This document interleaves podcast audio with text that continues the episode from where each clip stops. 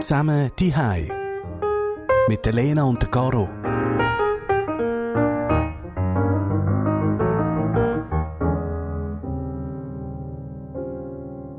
Gestern hat es mir ja der Nuki rausgejagt, als ich das Mhm. gehört habe.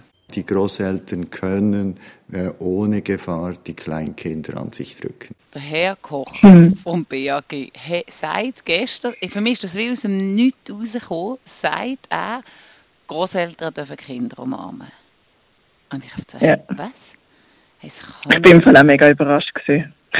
Also es ist irgendwie wie so, es ist so der Gegensatz von allem, was sie jetzt auch mit diesen ganzen Lockerungsmaßnahmen, die sie ja gegeben haben, hat sie immer gesagt, aber man muss immer noch den Abstand halten, man muss immer noch die Hände waschen, das ist immer noch alles gilt, immer noch Distanz, Distanz ist das Wichtigste, Distanz. Und dann kommt, man darf Kinder umarmen und ich einfach so, what? Und ich habe es dann Ja. meinen Geschwistern geschickt, äh, in, wir haben so einen Geschwister-Chat, habe ich ihnen das geschickt und beide äh, total, also wirklich fassungslos. Und dann haben wir gesagt, komm, wir schicken es auf unseren Eltern. Was natürlich. Also nein, jo, sie konsumieren ja auch Medien. Zwei Stunden später hat meine Mutter angerufen und hat gesagt, hat zu meinem Sohn gesagt, wir dürfen euch wieder umarmen, wir kommen bald vorbei. Und ich so, äh, nein, bleibt daheim. Also ich, ich kann das überhaupt nicht einordnen. Ja, vor allem, also er sagt ja Kleinkinder. Ich glaube, das ist schon wieder das Schwierige an dem, ähm, dass jetzt alle das Gefühl haben, sie können ihre Großkinder wieder umarmen, aber er sagt ja Kleinkinder und ich Das glaube, heisst, das, du ist darfst wirklich, deine also, Großmutter nicht umarmen. ich darf meine Großmutter nicht umarmen. Also ich würde das wirklich jetzt auch gar nicht machen. Ich habe zu fest Angst. Also ich Ja, muss eben, ja. sagen, ich bin so ein bisschen geprägt gerade. Ich bin wirklich gebrandmarkt. Ich habe so ein bisschen das Gefühl, auch wenn ich, auch wenn es jetzt heute würde heißen, du darfst im Fall morgen wieder deine beste Freundin umarmen, hätte ich glaube im ersten Moment ein bisschen Hemmungen, ehrlich gesagt. Also ich glaube bei mir der Grosse, der zwölf ist und der hat ja schon von Anfang an immer sehr Angst gehabt, dass meinen Eltern etwas könnte passieren oder auch äh, meinen Schwiegereltern. Und ich glaube, wenn man ihm jetzt sagt, er darf seine, seine Großeltern umarmen, ich glaube, der macht es im Fall nicht. Also der hat, der hat wirklich auch zu fest Angst. Und, und er ist kein Kleinkind mehr. Also, Ja, das ist noch das andere. das, das kommt Also- dazu. Bei den Kleinkindern ist es ja offenbar so, dass das Übertragungsrisiko nicht so hoch ist und darum sehe ich das in Ordnung. Aber ich habe mich dann so ein bisschen gefragt, ja, aber wie macht man denn das? Weil, also die Kleinkinder gehen ja dann spazieren ja dann eben genau nicht allein zu ihren Großeltern und gehen sie einmal umarmen und gehen dann wieder, sondern die müssen ja gleich noch mit den Eltern kommen als Betreuungspersonen. Das heißt, man kommt sich ja dort dann schon auch wieder nach, weil, also, wie machst du das mit den Kindern? Also, Also vor allem, nicht. wenn kannst du ja nicht desinfizieren. Also wenn es ein Baby ist, dann ist ja, also dann hast, habe ich es ja bei mir und dann gebe ich es weiter. Also das ist ja schon mal ganz schlecht.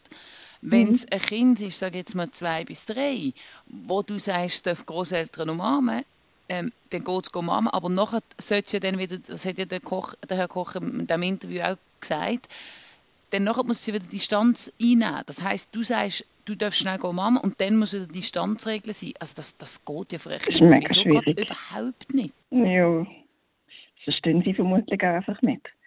Ja, darum irgendwie, ähm, ich finde es zwar schön, ehrlich gesagt, einerseits natürlich, weil ich mir so vorstelle, all die, die jetzt in dieser Zeit Großeltern geworden sind und ihre Enkel noch gar nicht haben dürfen sehen, für die freue ich mich unglaublich fest, weil das ist ja mega schön. Also ich glaube, für die ist das jetzt echt schwierig gewesen und ich habe da auch ein paar so Fälle ähm, in meinem Umfeld für die habe ich jetzt die Nachricht mega schön gefunden und andererseits eben habe ich mich auch so ein bisschen gefragt, hä, und ich glaube, ich glaube, da sind jetzt auch schon wieder so ein bisschen verschiedene Unwahrheiten umeinander und, und äh, Unverständnis und so. Und ja, wie macht man denn das genau und so? Also, ja, ich bin ein bisschen, bin ein bisschen äh, konfus gewesen nach dem.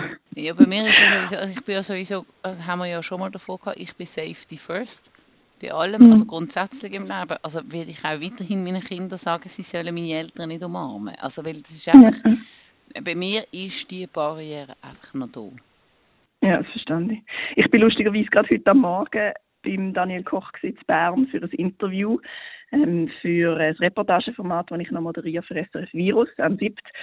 Und es ist nicht um Kleinkinder gegangen, aber ähm, es ist einfach grundsätzlich gegangen, hey, wie lange geht das Ganze noch? Und ich habe ihn auch darauf angesprochen, weil mir ist in letzter Zeit aufgefallen, es gibt immer mehr, dass sich Leute gerade auf Social Media dazu äußern, ähm, dass sie finden, Kommunikation sei mega widersprüchlich. Also so à la, verlassen das Haus nur, wenn ihr wirklich müsst, aber gehen trotzdem raus, weil Sonne tut euch gut. Ähm, ziehen die Masken nicht an, die nützen nicht, aber ziehen sie an, wenn es Sinn macht. So ein bisschen so. Also, das ist irgendwie sehr viel als, als widersprüchlich empfinden und als schwierig. Und ich habe ihn gefragt, wieso gibt es eigentlich nicht einfach so einen Zehn-Stufen-Plan, so verhalten sie sich jetzt.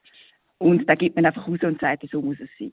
Und, und er hat dann, ja, er hat dann halt gefunden, etwas, was ich noch verstanden habe, dann hat er gesagt, ja, weil das Leben halt kompliziert ist und halt äh, die Krise auch kompliziert ist. Und es gibt halt einfach gibt nicht immer ein richtig und ein falsch. Es kommt halt auf die Situation drauf an. Es kommt halt darauf an, in welcher Situation man eine Maske sollte anziehen. Also irgendwie, wenn du jeden Tag musst in einen Bus einsteigen und das noch zu Pendlerzeiten oder so, wo jetzt ja wieder, wo sich wieder ein bisschen anzieht, wo wieder ein bisschen mehr Menschen unterwegs hat, dann macht es sich Sinn, eine Maske zu tragen.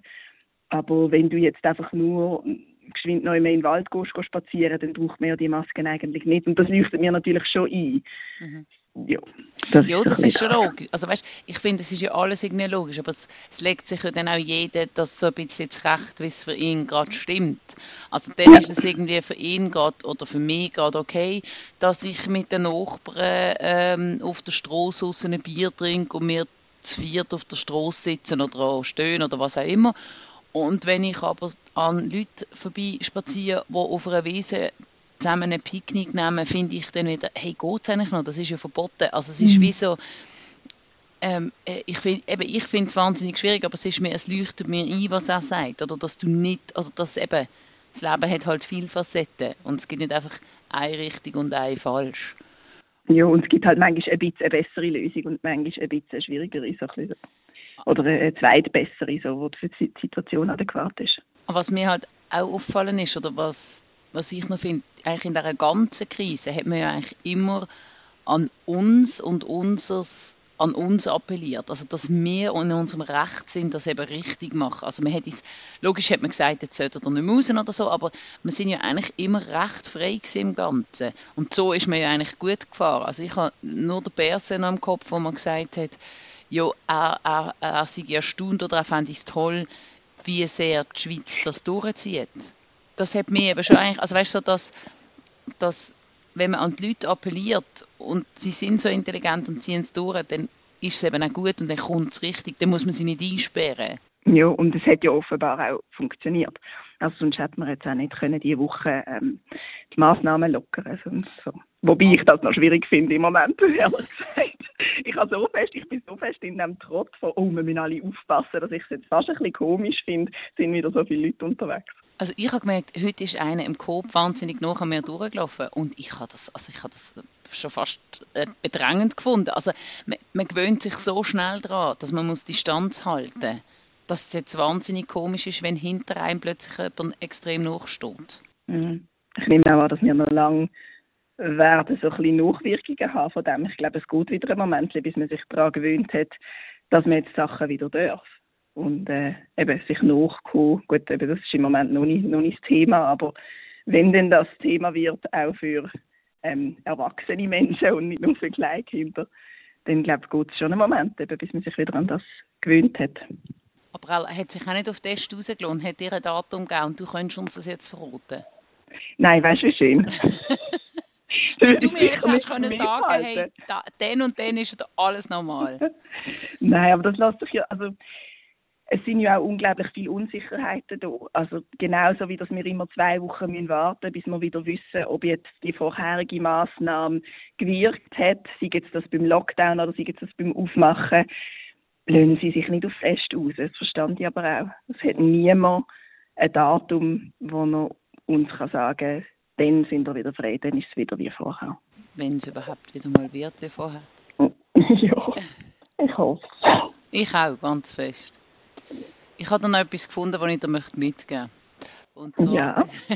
Tweet heute unter dem Titel Absurd tönende Schlagzeilen.